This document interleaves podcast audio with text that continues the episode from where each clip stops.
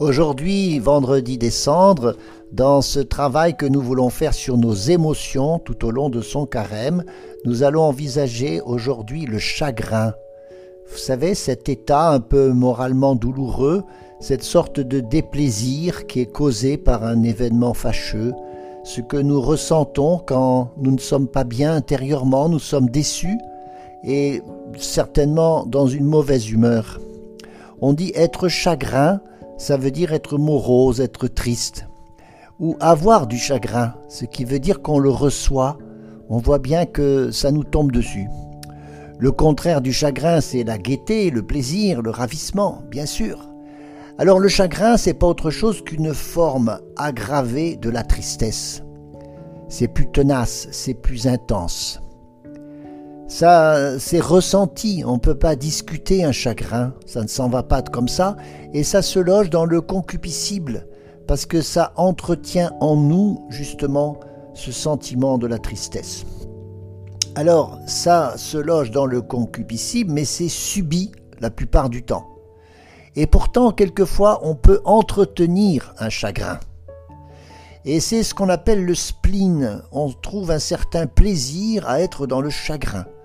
Voyez que là, on est très loin de la vertu, c'est le spleen romantique, où on voulait se donner cette espèce de, sentiment d'incomplétude. Les chrétiens sont faits pour autre chose que pour le spleen. Le chagrin, ça vient bien sûr d'une déception, d'une souffrance, d'une perte. Et c'est cette souffrance d'abandon que les psychologues connaissent bien et que les enfants ressentent très souvent, quelquefois d'une façon dramatique, dès le départ de leur vie. C'est aussi cette autre euh, émotion que vivent les veufs et les veuves. Parce que là, c'est au cœur du deuil qu'il faut euh, vivre avec un absent.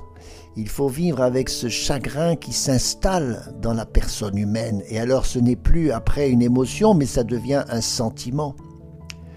Le chagrin provoque de la culpabilité, il provoque bien sûr la perte de l'espoir. Et puis il peut nous conduire aussi à la colère quand euh, on se rebiffe contre ce qui nous chagrine pour le supprimer. La colère qui se vit aussi dans toutes certaines étapes du deuil. Alors spirituellement, qu'est-ce qu'il faut faire d'un chagrin? Un chagrin passager ou un chagrin qui s'installe Eh bien, c'est un état à dominer. Nous ne sommes pas faits pour vivre dans le chagrin.